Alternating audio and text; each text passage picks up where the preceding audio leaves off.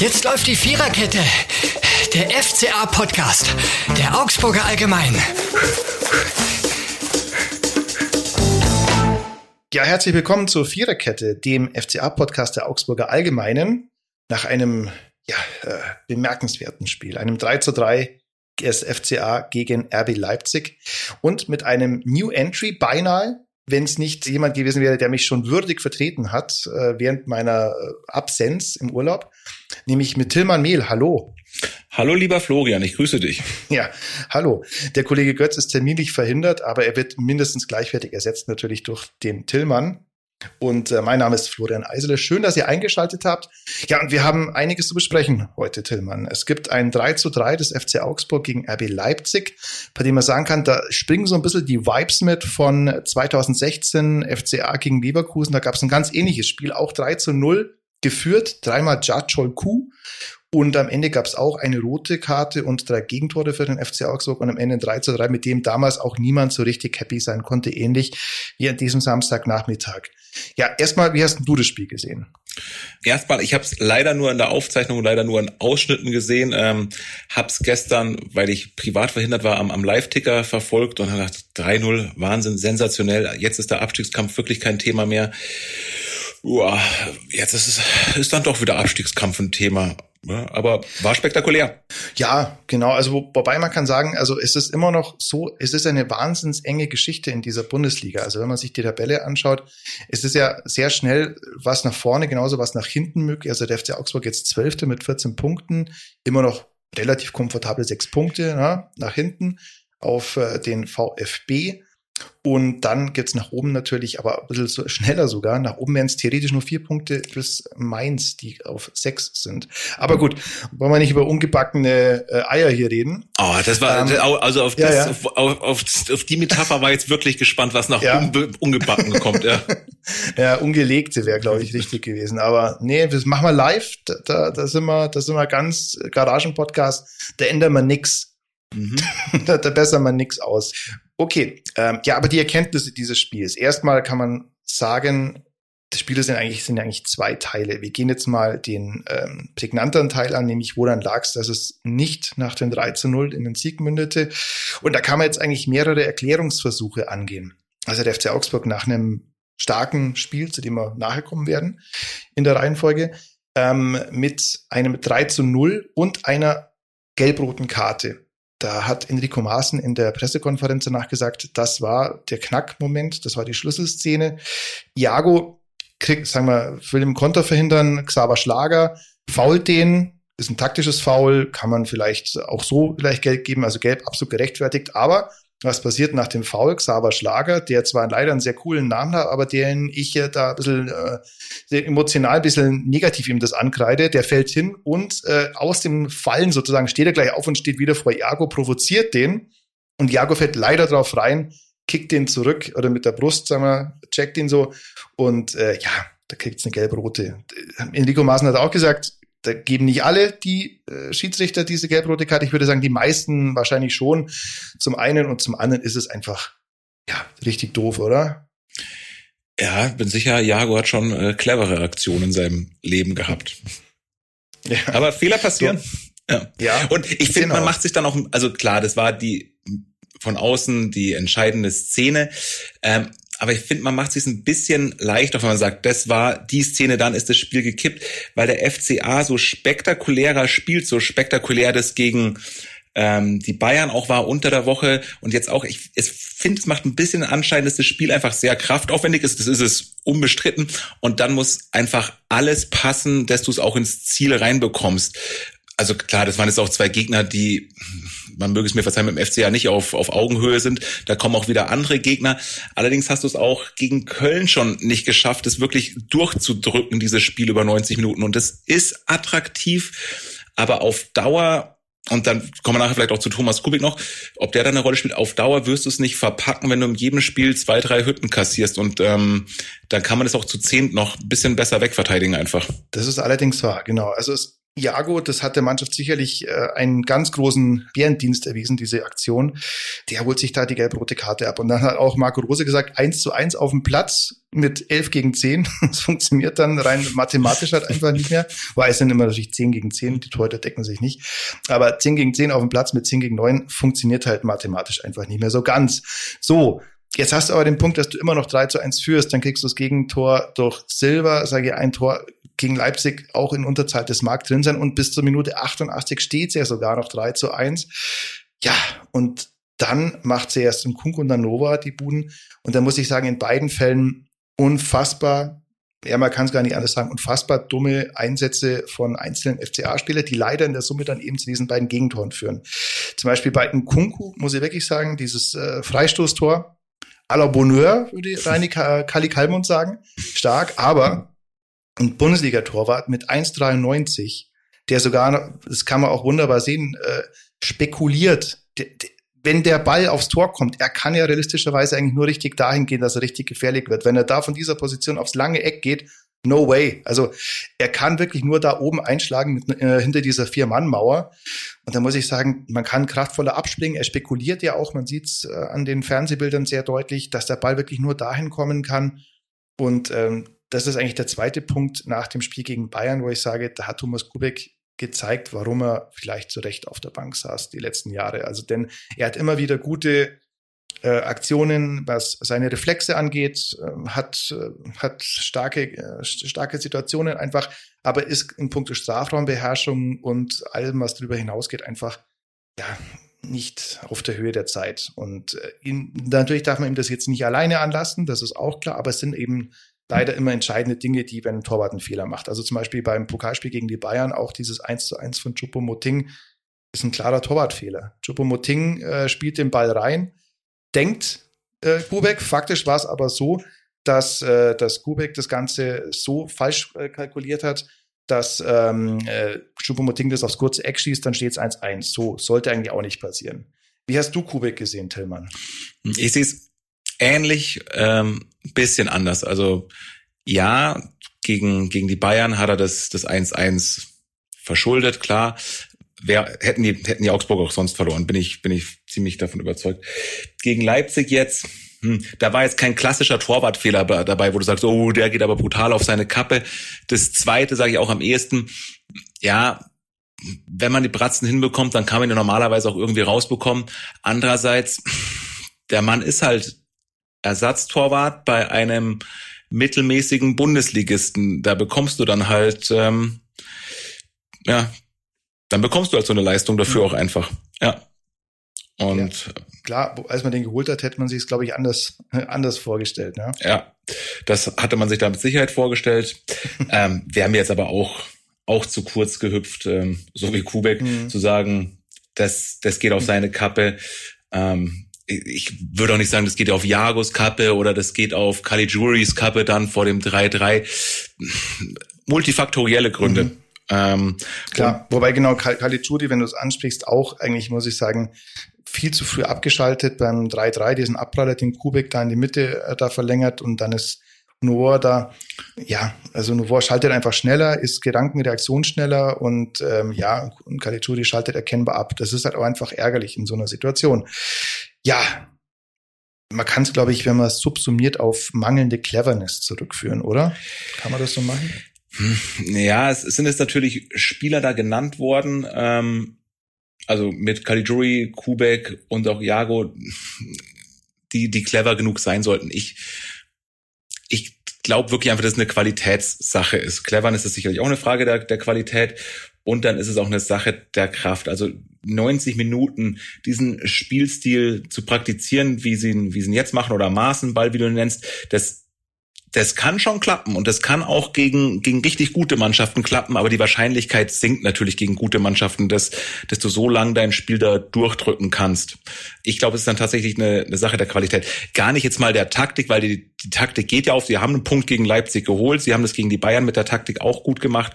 Aber auch mit dieser Taktik wird schwierig, wie mit allen anderen Taktiken auch mhm. ähm, gegen, gegen bessere Mannschaften was zu holen. Ja. Klar, wenn du, wenn du diese Gegentoranzahl jetzt hast, die in den letzten Spielen hattest, gegen Köln drei, gegen Bayern fünf, gegen Leipzig drei, da ist jetzt sehr schwierig, noch was zu holen. Allerdings sage ich auch, ich, ich würde es vielleicht zumindest jetzt das, äh, das 3 zu 2 jetzt nicht unbedingt auf die Spielweise per se abmünzen, weil wie gesagt, ich finde, es waren individuelle Fehler und das 3-3, ja, also da kriegst du die nicht, nicht entscheidend weg, aber es darf ja eigentlich auch nicht passieren, wenn der Caligiuri, der kurz zuvor äh, den Ball hatte vorne, das einfach, ja, da sind wir wieder Punkt cleverer macht und einfach sich in die Eckfahne stellt, ja, der klassische Azur, Squadra Azzurra Move, den er ja eigentlich drauf haben sollte als Halbitaliener, ja, dann passiert da auch nichts mehr, ja. Also genauso wenig wie in Köln äh, dieser Einwurf, der schnell ausgeführt wurde, wenn sich da jemand vor dem Einwerfer stellt. Und das sind halt so Dinge, wo ich sage, das sind schon ein oder zwei Spieler dabei, die, die auf diese Idee kommen könnten, das jetzt so zu unterbinden. Aber ja, unterm Strich hat es leider aus FCA-Sicht nicht gereicht für den Sieg. Am Ende stand 3 zu 3. Das ist eigentlich eine gefühlte Niederlage. Faktisch ist es ein Punkt.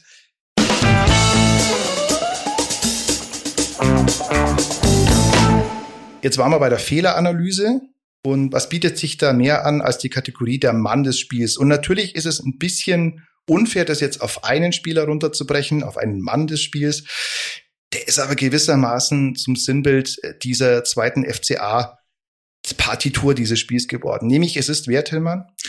Es ist, und da führt leider kein Weg dran vorbei, Iago, der mit zwei Aktionen innerhalb von fünf Sekunden dem Spiel eine ganz neue Wendung gegeben hat. Sieht man nicht allzu oft. Schade. Ja. Ja, genau. Iago, der nach dem Spiel down war, wie Enno Maaßen gesagt hat und sich bei der Mannschaft entschuldigt hat, der wohl auch äh, dank des Strafenkatalogs in die Mannschaftskasse abführen darf oder muss. Ja, das hat er sich selber auch ein bisschen anders vorgestellt. Ähm, ist natürlich jetzt nicht alleine auf ihn zurückzuführen. Das muss man auch sagen. Also wenn du 3 zu 0 führst äh, und spielst nur noch eine halbe Stunde, dann ist es auch zehn Spielern zu Hause möglich oder sollte es zu Hause möglich sein, das Ding nach Hause zu führen. Es ist aus den von uns genannten Gründen nicht so geschehen. Ja, das ist so. Es, es sei uns nachge nachgesehen, dass wir jetzt Iago als Sinnbild dieser zweiten Seite des FCA-Spiels sehen. So, Jetzt möchten wir aber mal auch über diesen durchaus amüsanten und schönen ersten Teil dieses Spiels sprechen. Nämlich, ich würde mal sagen, generellerweise, auch wenn es wieder natürlich viel zu viele Gegentore waren, auch wenn es wieder viele dumme Dinge passiert sind, generell würde ich sagen, stimmt die Richtung schon. Also ich habe das ja unter der Woche nach dem wirklich furiosen Bayern-Spiel, dass man zwar verloren hat, aber so, dass man ja eigentlich das schon richtig gut fand, äh, wie das Spiel gelaufen ist, dieses 2 zu 5 mal als Maßenball bezeichnet. Maßenball äh, nach Enno Maßen natürlich, der dem Spiel wirklich seine ja, Vorstellungen so, so aufgeprägt hat und der mittlerweile äh, ja auch für ja echte Spektakel auf dem Platz sorgt. Äh, idealerweise münzt sich das ja auch noch mit Punkten nieder. Das wäre auch vielleicht mal noch ein sehr zeitnaher Ansatz. Aber ich würde sagen, auch da hat sie eigentlich wieder gestimmt. Also man hat viele Situationen äh, geschaffen, in denen es gekracht hat. Das passiert sowieso. Man hat aber diesmal auch, das ist, glaube ich, der der Treibstoff dieses ganzen Gefährts maßen. Man hat die zweiten Bälle wieder gewonnen. Das ist ganz wichtig für diese Pressing, Gegenpressing-Situationen. Und das hat lange Zeit sehr, sehr gut ausgesehen. Ja? Wie siehst du eigentlich Maßenball, lieber Tillmann? Ähm, ich, ich sehe es ein bisschen anders als du. Ich sehe das auch furchtbar, furchtbar gerne tatsächlich und ich hoffe, dass das von Erfolg gekrönt ist, dieses, dieses Spektakel. Ich finde es wirklich attraktiv und das haben wir uns ja alle gewünscht nach den letzten Jahren beim FC Augsburg, dass da mal wieder was los ist auf dem Feld und das ist es. Ich hoffe wirklich, dass das gegen Stuttgart nächste Woche gut geht, weil wenn sie da nochmal zwei, drei, vier fangen und nicht als als Sieger vom Feld gehen, dann hast du, glaube ich, hättest du fünf Spiele in Folge nicht gewonnen und mhm. dann kommen wahrscheinlich langsam Zweifel. Ist es wirklich so sinnvoll, übers ganze Feld da extrem viel Aufwand zu betreiben oder braucht's noch mehr Sicherheitsnetz, zweiter Boden irgendwo? Man hat es am Anfang der Saison gesehen, als das hat nicht gut geklappt mit vielen Sicherheitsnetzen. Nein, jetzt äh, hat man das wirklich diametral anders gestaltet und es schaut toll aus für für eine Mannschaft, die jahrelang ja wirklich äh, graumäusiger war als, als noch was. Mhm. Aber nachdem es jetzt auch gegen Mannschaften wie, wie Köln nicht so gut geklappt hat, ja, zweifle ich ein bisschen, ob dieses wirklich ultra risikoreiche Spiel auch ähm, sich, sich rentieren wird. Aber klar ist auch, dem FCA fehlen einfach immer noch wichtige Spieler und das, die Mannschaft hätte noch mehr Punkte einfach ganz klar auf dem Konto, wenn, wenn diese Spieler dabei gewesen wären. Und dann würden wir uns jetzt hier nicht, oder müsst, würde ich nicht sagen, oh, oh, weiß aber nicht, ob das Ganze da richtig ist. Wenn da Oxford dabei wäre oder dergleichen, dann hätten die Jungs auch weniger Tore gefangen und äh, alles ja. wäre noch schönerer. Ja, even, even more better. Ja. Ja, da sprichst du was an. Also nach Jahren, in denen man ja wirklich furchtbarsten Fußball muss man auch so deutlich sein, zu sehen bekommen hat, in dem ständig der Bus geparkt worden ist vor dem äh, eigenen Tor.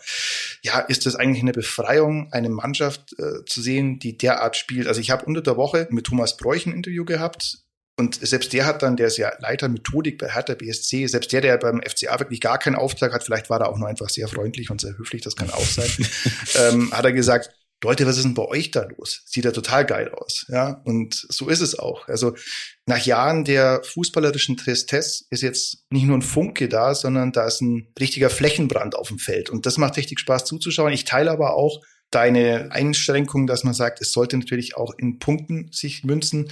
Und das darf natürlich nicht dazu führen, dass du jedes Spiel im Schnitt drei, vier Gegentore kassierst. Auch wenn es gegen Bayern, auch wenn es gegen Leipzig ist, die das Ganze natürlich auf einem anderen Qualitätsebene angehen.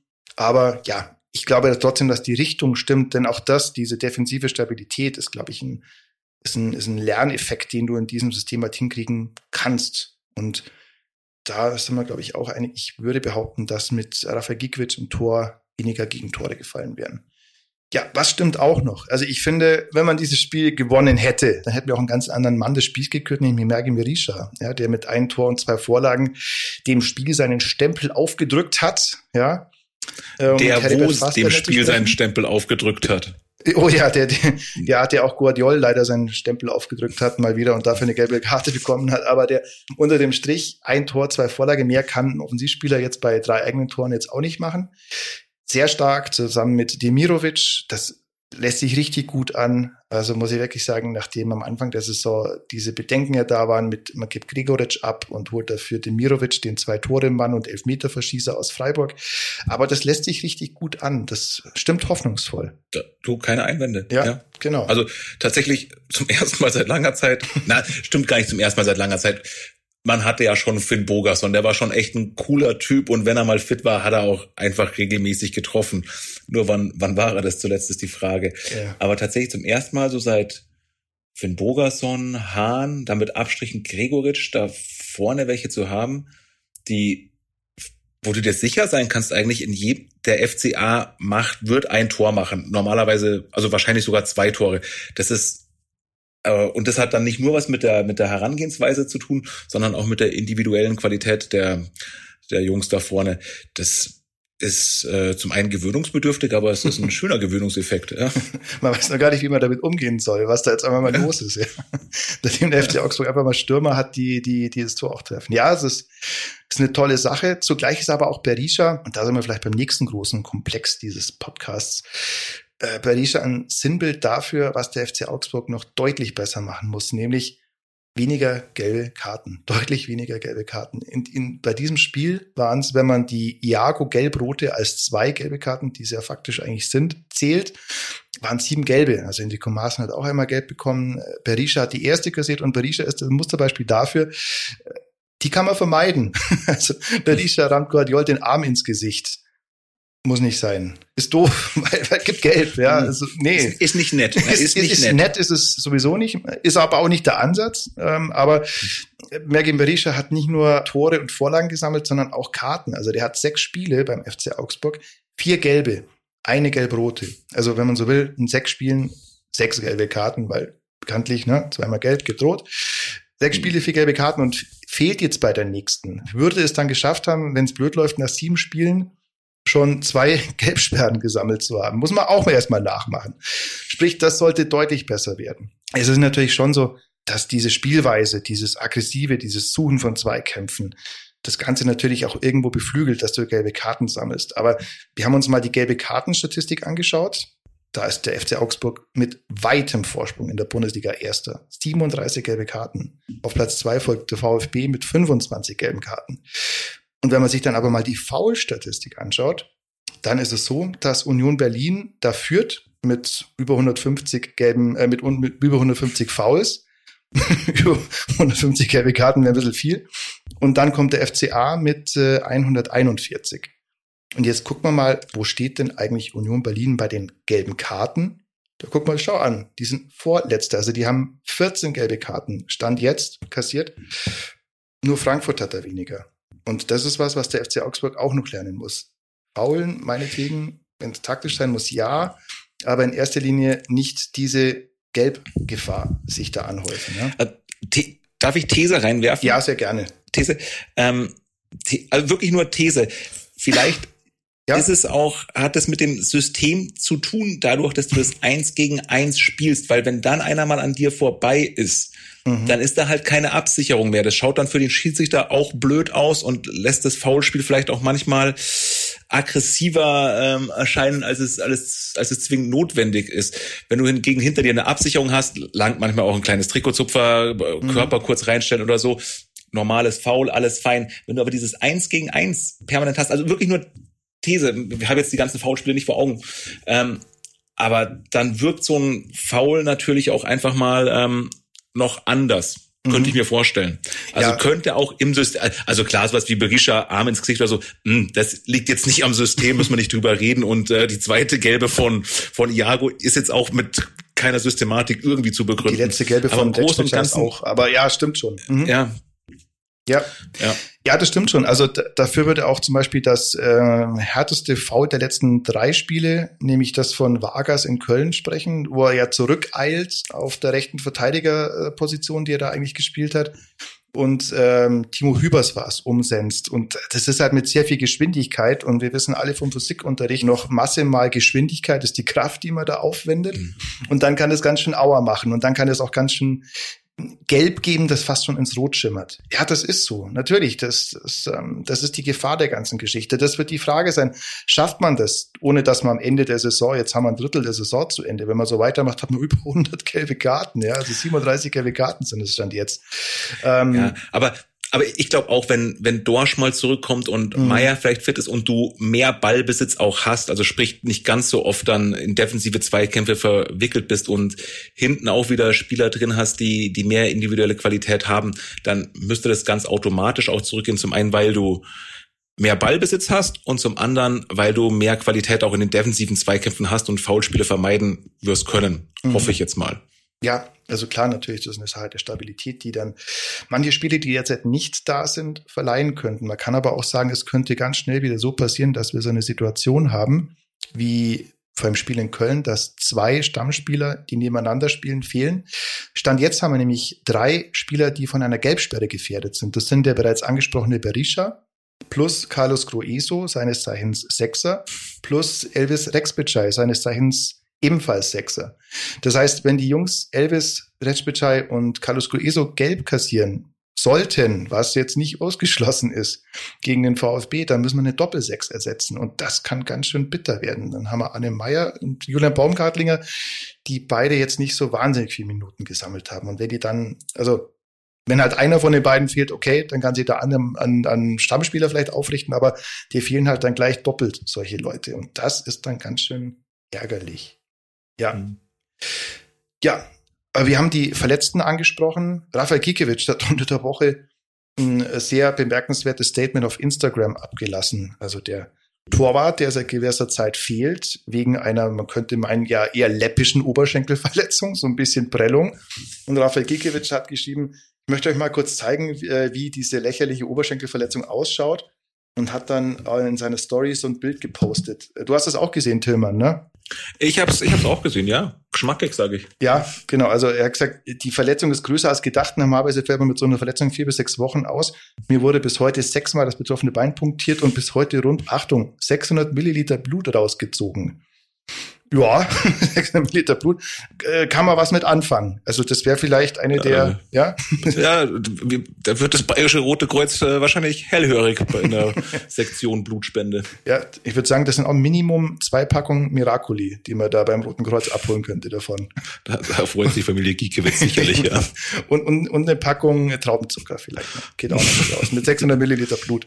Also sprich, da geht einiges. Das sieht irgendwie auch nicht unbedingt zwangsläufig so aus, als ob der Gute jetzt jetzt gegen den VfB, was ja am nächsten Wochenende ansteht, äh, zwingend wieder im Einsatz wäre. Ähm, das ist ganz schön heftig und das ist auch sinnbildlich für die personelle Situation, die der FC Augsburg wieder mal hat. Ne? Jensen hat jetzt wieder sich abgemeldet, Risha konnte gegen die Bayern nicht spielen, jetzt schon wieder. Ich weiß ehrlich gesagt gar nicht, ob er schon wieder bei elf Verletzten sind, aber es ist natürlich auch so, dass es ihnen nass neigeht, wie man in Augsburg sagt, ja, was die Anzahl der Verletzten angeht. Ärgerlich, once again. Und ähm, die nächsten Gegner heißen, um das nochmal zu rekapitulieren, der VfB, dann Frankfurt, Union, dann Bochum. Und dann geht's in die lange, lange WM-Pause, die erst Ende Januar 2023 endet. Sprich, ja, vier Spiele noch, in denen man nochmal alles mhm. zusammenkratzen sollte. Die Frage ist, wie viel zusammenkommt. Also, hm, ich finde den Spielplan eigentlich ganz, also wenn du es jetzt so sagst, also VfB, klar, kannst du was holen. Was kommt dann? Dann Frankfurt? kommt äh, Frankfurt, dann kommt Union. Wahrscheinlich nach, nach einer, nach einer Champions League Woche, danach wahrscheinlich Union. Mhm. Möglich ist da, ne, ist, mhm. oder das ist in der englischen Woche, das, das ist in der englischen Woche dann? Frank, genau, okay, ja. genau, das Union ist unter der Woche in Berlin. Und dann. Aber Frankfurt finde ich ganz gut, dass du es echt am Ende dieser vielen englischen Wochen mhm. hast. Ich, ich, also spricht jetzt nicht gegen FCA, würde ich sagen. Mhm. Ja, stimmt. Und Union, gut, die sind jetzt auch unter der Woche ja. dann im Einsatz gegen den FCA. Ja. Haben dann auch eine, die spielen Euroleague, nicht die Super Conference League, die die tollen Kölner spielen, sondern das ist the real thing, ja. Euroleague. Aber ja, das, äh, da Und was war das letzte drin. dann noch? Gegen Bochum. Das letzte, der letzte Bochum ja, ich würde sagen, also auf den Spielplan kannst du die Augsburger jetzt äh, bis zur WM-Pause nicht schieben, auf jeden Fall. Mhm. Ja, durchaus. Also da könnte durchaus was drin sein. Bitte halt mit, ähm, zum Beispiel mit Gikiewicz. Sorry. Lieber Thomas ja, und Kubek. mit elf Spielern bis zum Schluss oder so. ja, auch das wäre ein Vorteil, ja, durchaus. Mit elf Spielern bis zum Schluss. Also wir halten fest, der FC Augsburg ist auf einem guten Weg. Wir sind uns noch nicht so ganz einig, wie gut der tatsächlich ist, was die sta defensive Stabilität angeht aber es macht auf alle Fälle Spaß zum Zugucken. Also mir ging es so gegen die Bayern zum Beispiel, dass du eigentlich gar nicht hinterherkommst und gegen Köln auch, die, die durfte ich ja beide im Stadion machen, diese Spiele, dass du gar nicht, äh, sonst hast du immer mal wieder Phasen gehabt im Spiel vom FC Augsburg, wo du gesagt hast, jetzt schieben sie sich seit fünf Minuten den Ball hin und her, jetzt check jemand, ob ich die Kommas richtig gesetzt habe. Sätze formulieren genau, konntest, ja. Wo, wo, ich, wo ich mir die elaborierte Sätze rausgedrechselt habe da ist jetzt meistens nicht so wahnsinnig viel Zeit für. Also man sollte die Halbzeitpause auch gut nutzen, ähm, um sowas zu machen. Und das ist ja eigentlich eine, eine runde Sache.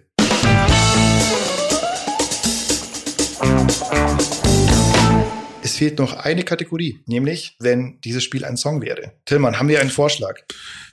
Flo, du hast mir jetzt schon so oft verboten, Mariah Carey irgendwie hier äh, rein sneaken zu lassen, dass ich überhaupt keinen Bock mehr habe, irgendwie Vorschläge zu machen. Ja, mach, mach nur, mach nur irgendwas Distinguiertes wieder. Also wir hatten zuletzt heftige 80er-Vibes in dieser Playlist drin. Das wird diesmal nicht werden. Von Billy Talent Red Flag also rote Flagge, Billy Talent, Red Flag, ist neu auf unserer Spotify-Playlist, die, wenn dieses Spiel ein Songwert sozusagen darstellt.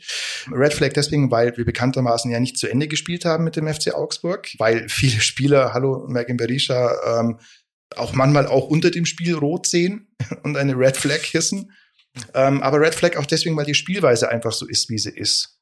Und die schaut man sich gern an. Und deswegen neu Red Flag auf unserer Playlist. Vielen Dank für Billy Talent für dieses Lied.